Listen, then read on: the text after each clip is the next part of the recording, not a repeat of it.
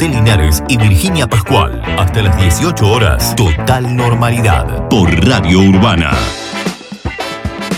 José Luis Montanaro, director general de Fiscalización Municipal. Comenzamos, tuvimos algunas, algunas denuncias incipientes en cuanto a la falta de cumplimiento, eh, en algunos rubros en, particular. Comenzamos a hacer algunas notificaciones. Esta fue una noticia que, se dio, digamos, cerca de, de, las 22 horas del domingo. Por ende, muchos comerciantes no tuvieron tiempo de preparar ni siquiera el mobiliario. En el caso de los comercios que tienen que atender, eh, digamos, puertas para, para afuera. Así que la idea fue comenzar a, concientizar y, a notificar de los DNU vigentes. Desde la Cámara de Gimnasio de nuestra ciudad, Fabián Swan del otro lado. Jorge Rubio, Radio 10 Bahía Blanca. Nosotros eh, por ahora estamos trabajando. Ayer tuvimos una reunión en municipalidad, bueno, fuimos a comunicarle que no íbamos a cerrar. No está, no es viable volver a cerrar otra vez porque esto, como todos sabemos, no van a ser 15 días, esto va a seguir y no queremos que nos encierren otra vez como, la, como el año pasado.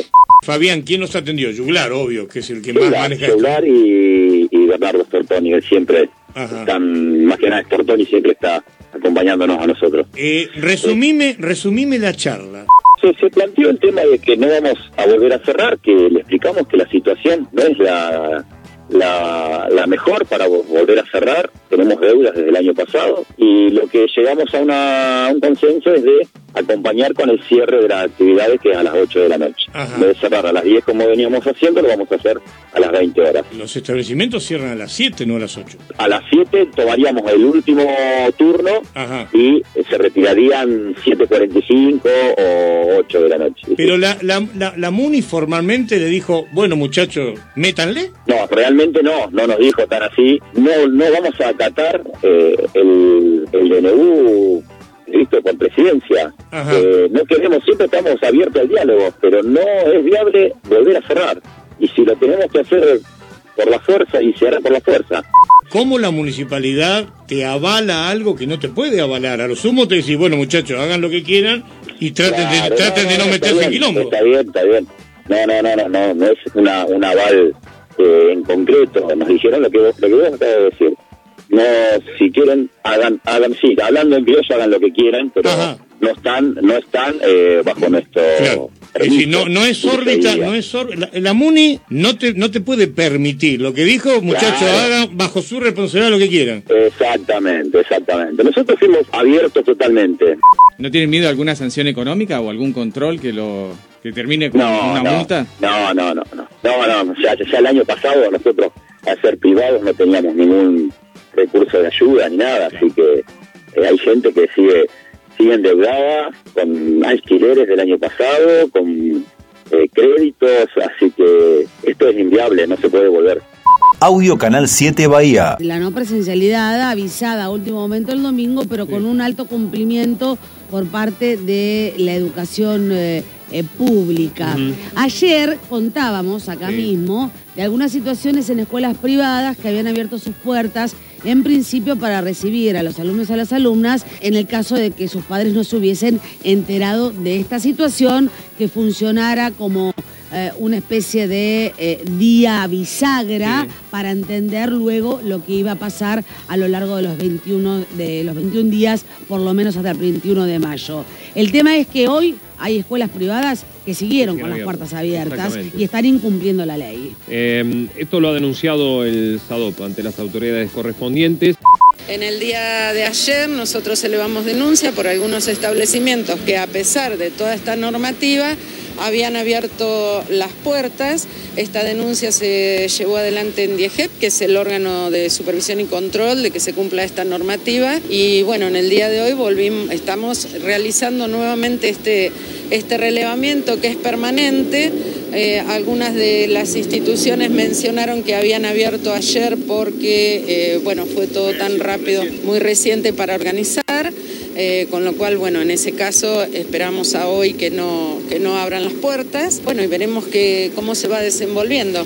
Las instituciones son eh, del Solar, Internacional del Sol, Abuela Áurea, eh, Puerto Infancia, Esas son las que teníamos conocimiento ayer. Vera Peñalosa, bueno, estamos tomando conocimiento porque estamos recibiendo permanentemente información eh, también de familias que, digamos, eh, prefieren preservar la salud a la presencialidad, porque de eso se trata, digamos, es una cuestión de salud o no salud, no de presencialidad o virtualidad. Ahí vamos, la primera mañana. Ayer el intendente dijo que había 42 camas ocupadas, de 45 en total eh, que hay en la terapia intensiva eh, destinada a COVID. Por eso, para hablar de esto, está en línea Gabriel Pelufo, quien es el director del Hospital Pena.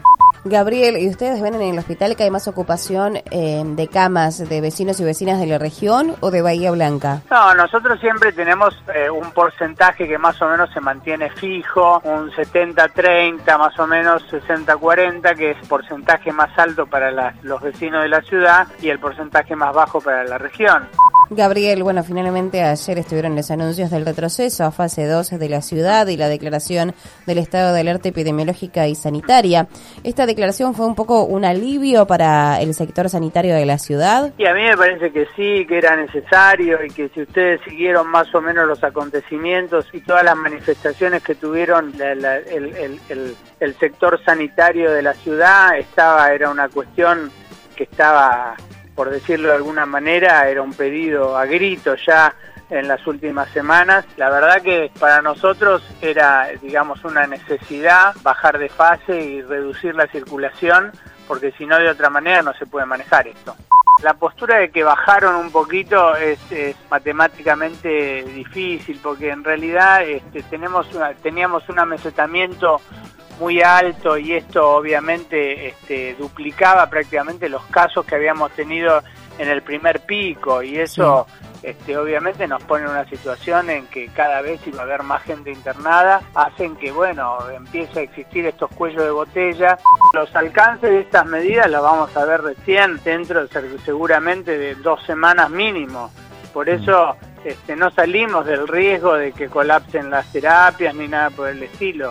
Gabriel, ¿y, ustedes creen que, ha sido claro el mensaje a los vecinos y vecinas, digo, con, con este retroceso de fase, con que hay que cuidarse y las restricciones en la ciudad? Sigo viendo un mensaje contradictorio, que digamos de alguna manera se aceptan las medidas, pero no estamos totalmente de acuerdo. Es decir, y realmente eso genera que en la gente algunas actitudes por ahí de desobediencia o por ahí de no, no, no acatar las normas o de tratar de ver cómo las podemos vulnerar.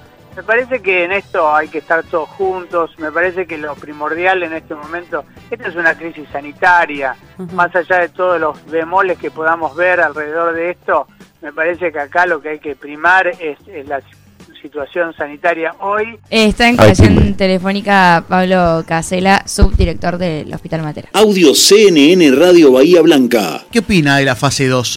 Bueno, los hospitales estamos en una situación realmente con una ocupación que sigue muy alta y se mantiene en el tiempo y necesitamos bajar el número de, pacientes dentro del hospital. Yo no sé si la fase 2 es lo mejor o es lo óptimo, pero son decisiones que se van tomando solas en tanto y en cuanto los, los contagios seguían y siguen todavía, pero el punto es que tenemos un cuello de botella, sobre todo con las áreas de terapia intensiva. Realmente nos es preocupante y no vemos otra, otra forma si no es bajando la circulación. Y el punto es que cuando uno empieza a hacer las proyecciones, mire, yo les voy a dar un dato que doy siempre cuando me preguntan, que me parece realmente que es preocupante. Nosotros hoy contamos con una sola cama en terapia intensiva para COVID y en el piso ya no tenemos más lugar. Pero el dato es que en esta situación además tenemos 200 personas positivas en seguimiento telefónico, de las cuales 19 son niños. Sabemos que entre el 3 y el 5% van a necesitar del hospital en algún momento de, su evolución. ¿Y hay espacio? ese es el punto. No vamos a tener dónde poder asistir a la gente. Eso es preocupante. es un dato no menor. Pablo, ¿cómo está el hospital hoy? Cantidad de camas disponibles.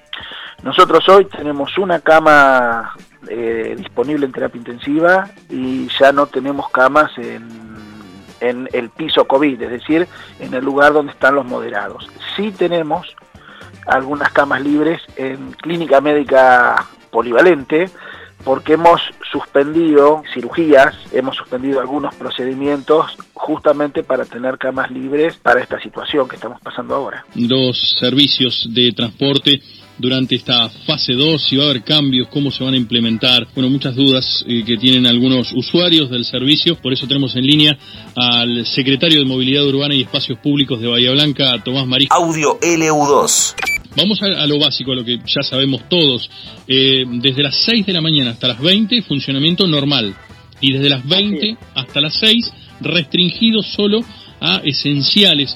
En realidad, ayer tuve una charla informal con el subsecretario de Transporte de provincia porque ni siquiera, si, si nos ajustamos 100% a la letra del, del, decreto en donde Bahía Blanca pasa a fase 2, tendría que ser esenciales durante durante todo el servicio, de, durante toda la prestación del servicio. Pero obviamente muchas veces estos, estos decretos obviamente no eh, son bastante genéricos y Bahía Blanca, su servicio de transporte es distinto al de al del AMBA, su realidad es distinto al del AMBA. Eh, en esta en esta charla eh, informal le pedimos paréntesis de esta semana para que él pueda ver los datos sobre todo además son datos objetivos de, de SUBE para demostrarle que hoy Bahía Blanca está y esta semana yo entiendo que va a estar por debajo un 30% de la normalidad de pasajeros transportados, con lo cual no hay ningún riesgo de que en un colectivo haya hoy en día y esta semana una aglomeración.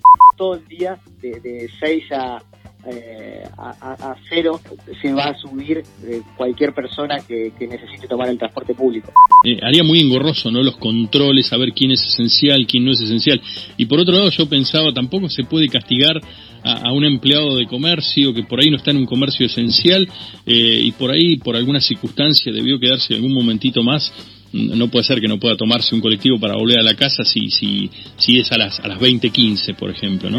No es taxativo respecto a quién es esencial o no claro. el, el, el, decreto. Por eso fue este contacto para, para decirle lo que íbamos a hacer María, que no es, no, no, no es que estamos desoyendo, obviamente, un, un decreto del, del, del, gobernador, ni mucho menos, pero sí creemos que hay que usar el, sentido común y, y, además mirar los números que son bien objetivos. José Linares y Virginia Pascual, hasta las 18 horas, total normalidad, por Radio Urbana.